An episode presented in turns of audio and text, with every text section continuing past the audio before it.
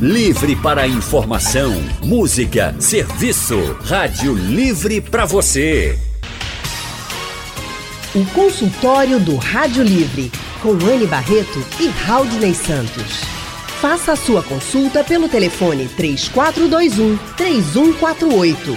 Rádio Jornal na internet www.radiojornal.com.br Boa tarde, doutora Renata Tete. Muito obrigada por estar com a gente aqui no nosso consultório de hoje do Rádio Livre.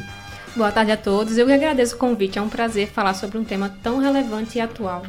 Doutora Renata Gente é psicóloga formada pela Universidade Federal de Pernambuco. Ela é especialista em psicologia clínica e hospitalar pela residência uniprofissional em psicologia, mestra em psicologia da saúde pela Faculdade Pernambucana de Saúde, a FPS, exercendo o cargo de psicóloga do setor de transplante de medula óssea e supervisora do laboratório de avaliação psicológica do IMIP e ela atende em consultórios no, nos bairros de Boa Viagem, no Pina, e no Pina fica no Rio Mar Trade Center.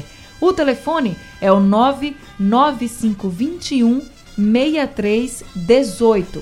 Hoje nosso consultório vai falar sobre ansiedade. Segundo a Organização Mundial de Saúde, a OMS, o Brasil é o país mais ansioso do mundo. São mais de 18 milhões de brasileiros que sofrem com o transtorno de ansiedade. Mas a ansiedade nem sempre é considerada uma doença. Fica ansioso, por, exemplo, para que chegue logo uma data comemorativa ou uma entrevista de emprego, por exemplo, é uma reação do ser humano. Mas então, quando esta ansiedade é considerada um transtorno, doutora Renata? Isso é muito importante de pontuar, porque a gente tem a tendência de patologizar a ansiedade. Né? Pacientes chegam aos consultórios falando porque eu tenho ansiedade, as pessoas se referem como se fosse uma característica negativa ou algo que já indicasse algum tipo de transtorno ou patologia. Só que a ansiedade, dentro de, um, de uma perspectiva até de evolução mesmo, ela nos serviu muito né? para que nós antecipássemos alguns perigos, que a gente pudesse, na verdade, é, an é, anterior a uma ameaça, nós, nos preparar mesmo para o que vai acontecer. Só que o que é que veio acontecendo, né? A gente não está mais naquela época anterior, a gente não tem muitas ameaças à nossa sobrevivência em si, mas hoje a gente tem ameaças emocionais. A gente tem ameaças de coisas que nos fazem nos sentir desconfortáveis, né? Então, assim, o sujeito, ele acaba por ter pensamentos associados a isso, que leva a sintomas que compõem um quadro ansioso muito maior do que um quadro normal. Normalmente, quando a gente fala de uma ansiedade passageira, a gente fala de uma ansiedade estado, né? É um período de ansiedade, é um tempo de ansiedade. Como os exemplos que você trouxe. E também um exemplo, vamos dizer assim, eu estou passando na rua, eu vejo uma blitz na minha frente. Eu tô dentro do carro, apesar de estar tá tudo certinho, tudo ok, eu fico ansioso em algum ponto porque eu vejo ali a possibilidade de algo acontecer de que não sou, que eu não estou preparado, que eu não estou imaginando. Mas aí eu passo pela blitz, o policial não me para e aquela ameaça cessa e a minha ansiedade cessa junto com ela. Isso é uma ansiedade estado, né? Quando essa ansiedade, na verdade, ela começa a tomar proporção, ela começa a tomar intensidade e a gente vai vendo que gera um impacto na rotina do sujeito, então ele me impede de fazer as coisas, ela é incapacitante, aí a gente fala de uma patologia associada à ansiedade. Que seria o transtorno de ansiedade. Que seria o transtorno de ansiedade. E, doutora Renata, essa ansiedade, ela pode, esse sentimento que estamos sentindo naquele instante, causar alterações, inclusive na nossa maneira de de se portar no batimento cardíaco, na sudorese. Se acontece isso e se junta ansiedade com medo, é a mesma coisa? Porque já perguntaram aqui pra gente, eu sou muito ansioso, é porque eu tenho medo das coisas? Como é que a gente diferencia ansiedade e medo? O medo é um sentimento mais reativo. Né? Eu vivencio a situação ameaçadora e eu reajo a ela. Então, o medo ele vem também como uma perspectiva de sobrevivência. A ansiedade ela é mais antecipatória, né? Aquela, aquela coisa que vem antes do evento acontecer. Eu sei que tem alguma coisa para acontecer e eu fico pensando sobre isso. Então, eu antecipo né? E essa vivência, que geralmente é uma antecipação através de pensamentos. Às vezes, quando a situação ela está iminente de acontecer, é, vem justamente isso, sintomas físicos associados à resposta de pensamentos que a gente tem. Porque, na verdade, a gente tem um tripézinho aí de ansiedade, né? A gente tem o pensamento, a gente tem o corpo e a gente tem o comportamento. Hum. No pensamento, o ansioso ele tem a tendência de fazer muito o e se. E se der errado? E se eu não conseguir? E se, e se é, alguém pensar mal de mim? Né? Então, existe muito esse pensamento do IC que se torna uma preocupação excessiva. E esses pensamentos, eles se tornam respostas físicas. A gente tem gente que tem diarreia antes de entrar numa situação que considera ameaçadora, taquicardia, né, sudorese. Dores musculares também? Dores musculares, fica tudo tensionado. Tem muita gente que, que carrega a tensão nos ombros, né, também.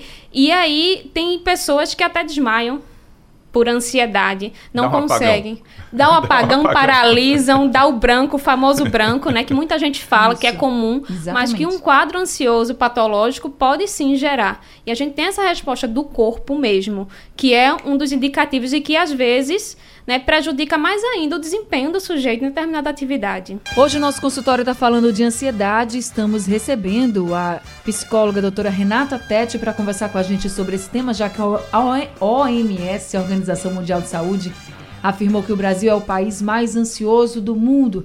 Doutora Renata, a ansiedade tem idade para surgir? De jeito nenhum.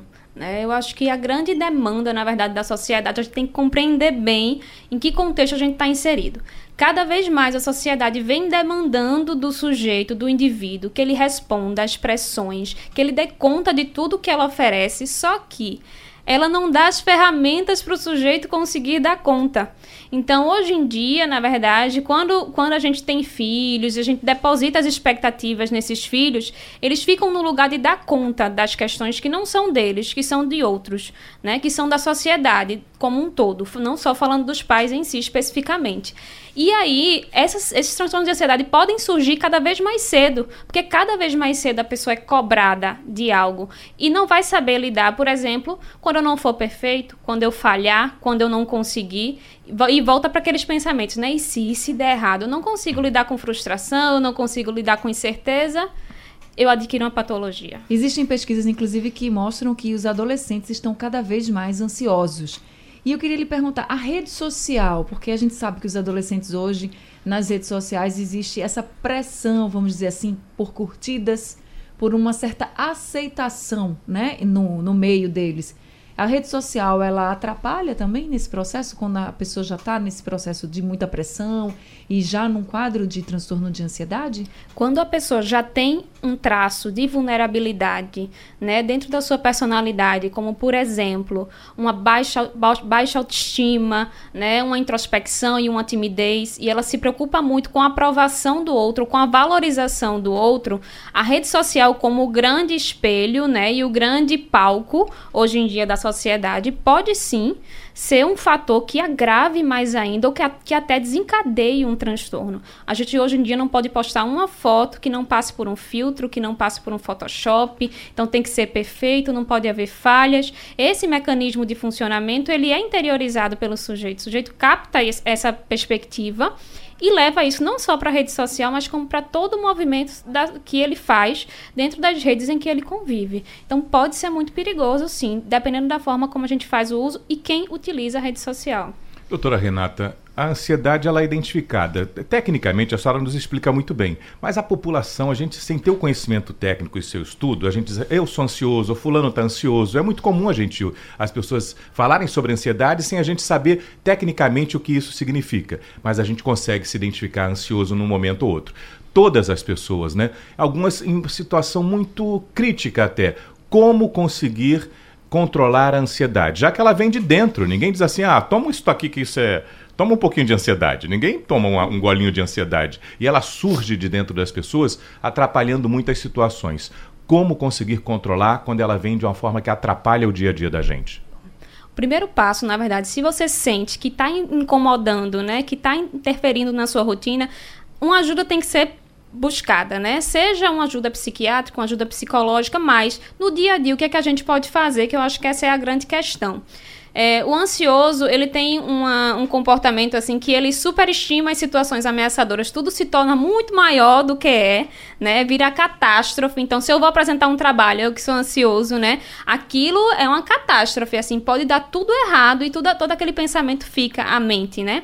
E ele subestima, na verdade, a capacidade dele de lidar com aquela situação.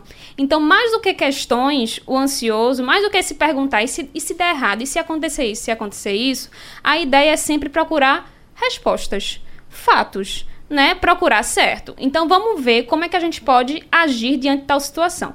Vou apresentar um TCC, né? Se eu vou apresentar um trabalho, alguma coisa de faculdade, então a gente acaba é, podendo alguma coisa dar errado, eu posso gaguejar, eu posso ter um branco. Nessa situação, em vez de você ficar remoendo, né, ruminando aqueles pensamentos do que pode dar errado, talvez a gente possa mudar um pouco a perspectiva e começar a perguntar: certo, se der errado, o que é que eu faço? Posso preparar aqui o meu material, está na mão, porque se eu esquecer eu consigo ler. Exatamente. Estratégias, a gente Entendi. tem que criar estratégias, né? Sejam ante antecipadas ou seja depois. Então, para eu não ter branco, para eu não errar, o que é que eu tenho que fazer? Eu posso estudar mais, eu posso me dedicar mais, né? Tudo isso vira estratégia para que eu me proteja um pouco, né, daquela situação ruim que eu temo tanto para que ela não aconteça.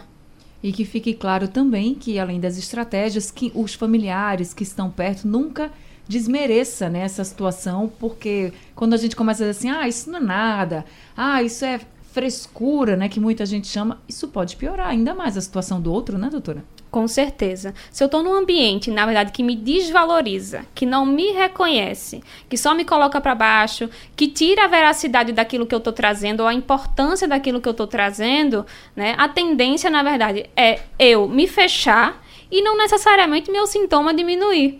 Na verdade, o sintoma ele vai permanecer, só que eu simplesmente não vou não falar para o outro. Não tem nem e apoio aí, de ninguém, né? É muito pior. É, exatamente. Eu fico sem apoio, eu não tenho ninguém para compartilhar, para falar sobre as minhas ansiedades, sobre os meus medos, sobre as minhas frustrações. Isso vai ficando interno, vai ficando mal resolvido, né? Vai virando negatividade, vai virando pessimismo. E eu não consigo nem compartilhar com ninguém. Doutora, Fred, do bairro do Ibura, está dizendo que está com problema na voz não é gagueira, que já procurou neuroendocrinologista, fono, psicólogo e até psicólogos e que não tem melhorado. Ele diz: todos falam que é emocional. Eu acho que ele quer saber se pode ser algum sinal de uma ansiedade, já que a gente falou de tensão muscular, já que a gente falou aqui de sudorese, até alterações no sono, né? O transtorno de ansiedade pode causar. Então, no caso de problemas com a voz, também pode? Também é um sinal? Pode sim, porque na verdade, quando a gente tem uma gagueira, uma falta da fala, a gente trava, né? Isso está, na verdade, impedindo que a gente vivencie aquela situação. E a ansiedade patológica, né? Quando ela trava, ela é uma proteção. Vem aquela armadura e diz: peraí, não, não faz isso não. Não entra aí nessa cilada, não. Vem para cá. Então a voz trava, né? O desmaio acontece. Pode ser também. O importante é que a pessoa ela consiga procurar diferentes profissionais para ter esse arcabouço né, e fazer o que a gente chama de diagnóstico diferencial, né? Buscar várias opiniões para conseguir construir que tipo de quadro realmente é esse. Nosso consultório de hoje está falando sobre ansiedade. Estamos recebendo a psicóloga a doutora Renata Tete. E agora a gente vai conversar com os nossos ouvintes. Quem está na linha com a gente é o Reginaldo, da Ilha do. Ilha do, Ilha do Tiro? Do Retiro, Ilha do Retiro. Reginaldo, boa tarde para você. Boa tarde, Anne. Obrigado pela, pela oportunidade. Obrigada a você por participar com eu, a gente. Que eu tô, eu tô tendo de poder é, tirar as dúvidas. Veja só, é, inclusive o, o, o, nosso parabéns aí pelo nosso Raudinei Santos. Obrigado, é, que, que ele é, ele é patrão de uma amiga minha.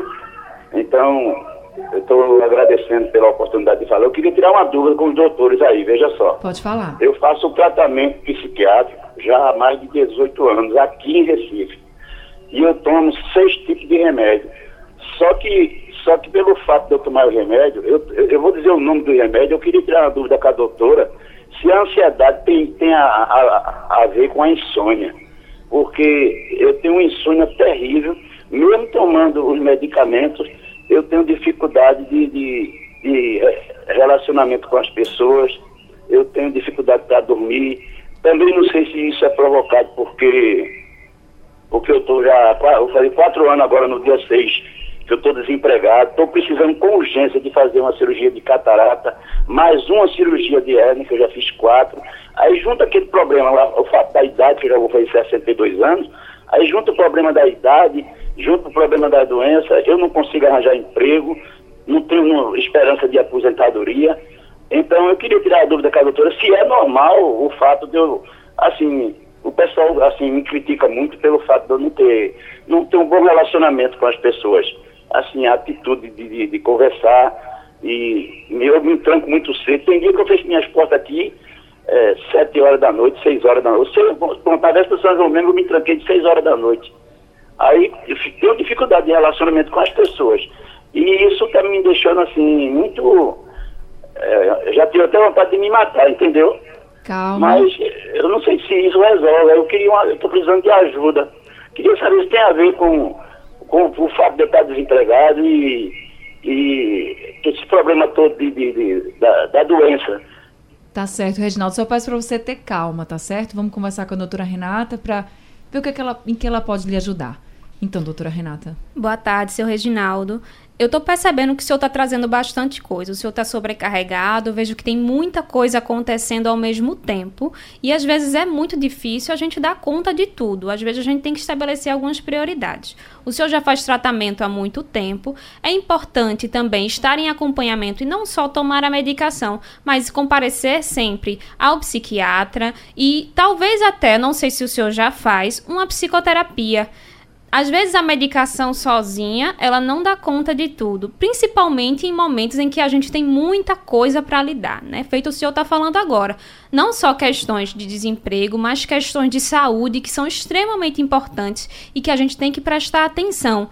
E para isso, o senhor tem que estar tá bem, né? Tem que estar tá pensando com clareza e compreendendo, né, o que é que tem que ser feito em cada momento e uma coisa de cada vez. Realmente a gente não tem que se colocar nesse lugar de querer abraçar tudo de uma vez, porque a gente não consegue.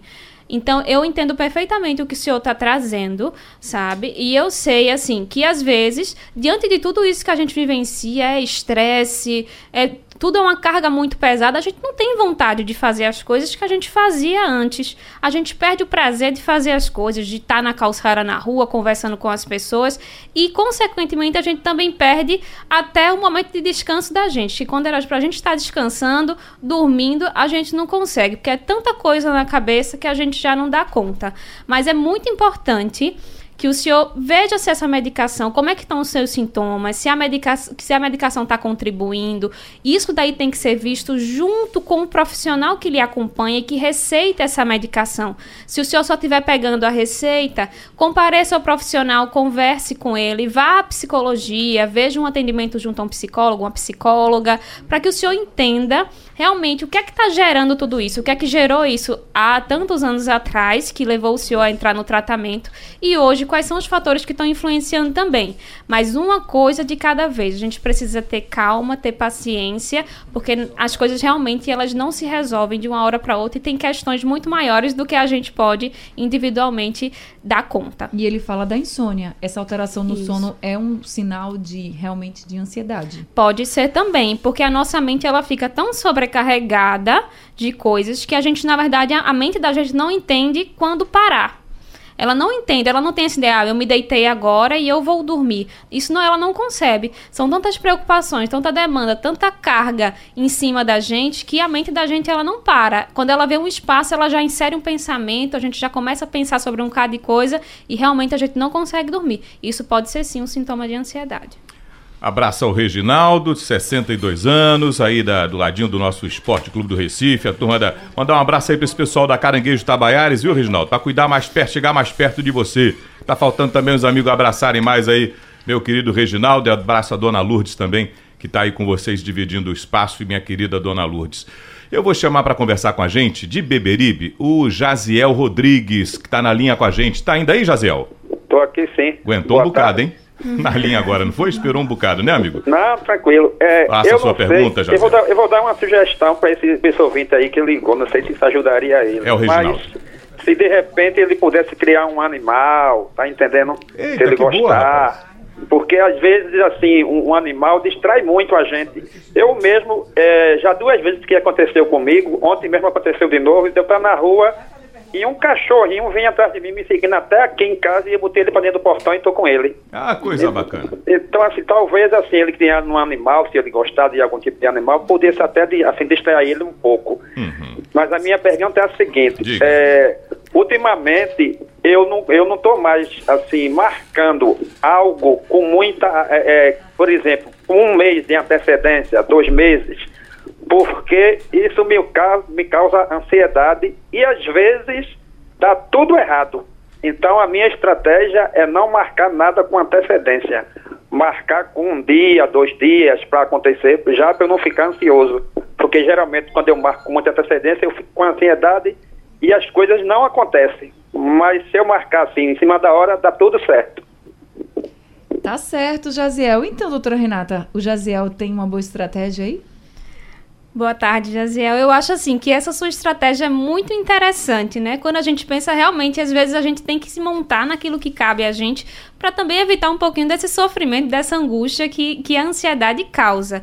A tua estratégia é muito interessante, só que a gente tem que pensar se isso não lhe atrapalha de alguma forma, né? Se, se não te atrapalha de organizar tudo no planejamento, de estabelecer as prioridades. A gente tem que observar como é que se isso está funcionando para você e funcionando bem, ótimo, deve ser continuado. Mas a gente também tem que pensar que às vezes a gente monta algumas estratégias para evitar sentir né? Mas às vezes a gente precisa sentir e entender o que é que a gente está sentindo. Então, se eu estou ansioso, por que, que eu estou ansioso? O que é que está causando a minha ansiedade, né? O que é que eu estou com medo? O que é que eu tenho medo que dê errado? E não simplesmente a gente montar essa armadurazinha que às vezes a gente monta, né, de se proteger para que eu não sinta nada. Então, se chegar a sentir, mesmo com a estratégia de outra forma, é importante pensar sobre. Nosso consultório de hoje está tratando sobre ansiedade. Estamos recebendo a psicóloga a doutora Renata Tete. Doutora Renata, ansiedade, o transtorno de ansiedade precisa de tratamento. Se não for tratada, ele pode virar um quadro de depressão? Sim, nós temos muitas comorbidades que são associadas a um quadro de ansiedade e ele pode sim levar a um quadro de depressivo. Porque a gente tem um transtorno de ansiedade, por exemplo, que leva ao isolamento, que leva a uma angústia profunda, uma tristeza profunda, que nos limita de conviver em sociedade, como a gente já, já trouxe aqui, e isso pode sim levar a um quadro depressivo ou outro quadro de transtorno de humor também. E o tratamento da ansiedade é só com medicação? Não só com medicação. Eu acho que a ideia de tratamento, quando a gente fala de transtorno psicológico, é que sempre seja algo combinado. Então, a gente combina a, o tratamento da, da, com a medicação psiquiátrico com a psicoterapia, né, que é o ideal. E além disso, a gente também pode combinar com coisas como exercícios físicos, né, momentos de lazer, coisas que a gente gosta de fazer. Encontrar tempo é sempre importante. Agora, o que causa essa ansiedade, esse transtorno de ansiedade? Existe aí um gatilho que pode causar? Eu sempre digo que nada na psicologia é uma ciência exata. Nenhuma, um mais um não é necessariamente igual a dois. Então, a gente tem uma multiplicidade de fatores que podem influenciar. Então, a gente tem questões sociais, desemprego, questões econômicas, né? E a gente tem também questões de personalidade. Pessoas que já têm a tendência ou traços na personalidade que geram gatilhos para que posteriormente se desenvolva um transtorno. Então, pode ser ansiedade, pode ser características biológicas, hormonais, né, disfunções. Tudo isso daí pode estar tá se somando para gerar ansiedade. Doutora Renata, o quadro de ansiedade instalado, a pessoa que a gente já identifica como ansiosa, ela se reconhece ansiosa. Existe tratamento? É possível reverter esse quadro? Se conviver de maneira tranquila, mesmo se sendo ansioso? Trazer a ansiedade para um nível que seja natural de administrar? Sim, a gente pode trabalhar isso dentro dos contextos de tratamento, né, tanto de medicação, reduzindo sintomas até físicos mesmo, de angústias físicas, de tremores, sudorese, tudo isso. E a psicoterapia, a pessoa pode sim reverter um quadro de transtorno de ansiedade, aprendendo a adaptar novos tipos de pensamento e, na verdade, pensando, trazendo o fator de realidade aí sempre e re remodelando né, uma estruturação, uma forma de pensar, né, uma forma de ver as situações e uma forma de viver também. Estilo então, senhora, de vida enquanto, enquanto a, é, é, a, a, a instrutora para a gente, doutora, diga, diga um, um, um, exemplo fácil que a senhora diria para alguém que está muito ansioso nesse instante, de que forma ele trabalha para mudar o pensamento? De que forma a gente pode trabalhar para mudar o pensamento? Então, a gente pega, por exemplo, é, como eu falei anteriormente, são só soluções de problemas, técnicas de soluções de problemas. Hum. Quando a gente pensa em solucionar um problema, a gente tem que pôr o que eu enfoco o problema, né? E não o que pode dar errado, o que pode dar certo. A gente pensa no problema em si. Então, se eu estou agora com um problema atual, eu tenho que pensar, em vez de estar tá remoendo, né, ruminando, ah, porque eu fiz isso, porque isso aconteceu, que a gente, a gente fica ou focado no passado ou focado no futuro, né? A gente para no presente e a gente enxerga qual o problema que eu tenho, como eu posso resolver isso, quais são as possibilidades que eu tenho à minha disposição para resolver essa situação. E aí a gente passa para resolução e não necessariamente para ficar remoendo, mastigando uma coisa, né, que precisa ser solucionada, que a gente precisa encontrar um, um, um, um destino para aquele sentimento. Então, para uma pessoa que está vivenciando um quadro de ansiedade, é necessário que ela até às vezes se exponha as situações que elas acham que é tão. Que uma situação que é tão difícil assim. Vamos lá, vamos vivenciar. Se eu acho que, por exemplo, eu vou me, me relacionar, com, vou em algum lugar e eu preciso me interagir com outras pessoas e essas pessoas vão pensar mal de mim, vai lá, interage, vê como é que vai ser, puxa isso de volta e aprende com isso, vê se realmente deu certo, se deu errado, o que é que pode melhorar. Eu acho que isso é muito importante, se expor, enfrentar é muito importante. Tá certo, doutora Renata. Muito obrigada, viu, por esse, por esse consultório de hoje tão esclarecedor de um problema que a gente sabe que é muito comum de fato, que é o transtorno de ansiedade. Muito obrigada, viu, por todos os esclarecimentos e orientações também aos nossos ouvintes. Eu que agradeço e eu espero que quem esteja precisando realmente procure ajuda. A psicoterapia é muito importante nesses casos. Tá certo, então, doutora Renata, a gente é psicóloga, tá? Ela é especialista em psicologia clínica e hospitalar. E os, o telefone dos consultórios é o 99521 6318. Sugestão ou comentário sobre o programa que você acaba de ouvir, envie para o e-mail ouvinte@radiojornal.com.br ou para o endereço Rua do Lima 250, Santo Amaro, Recife, Pernambuco.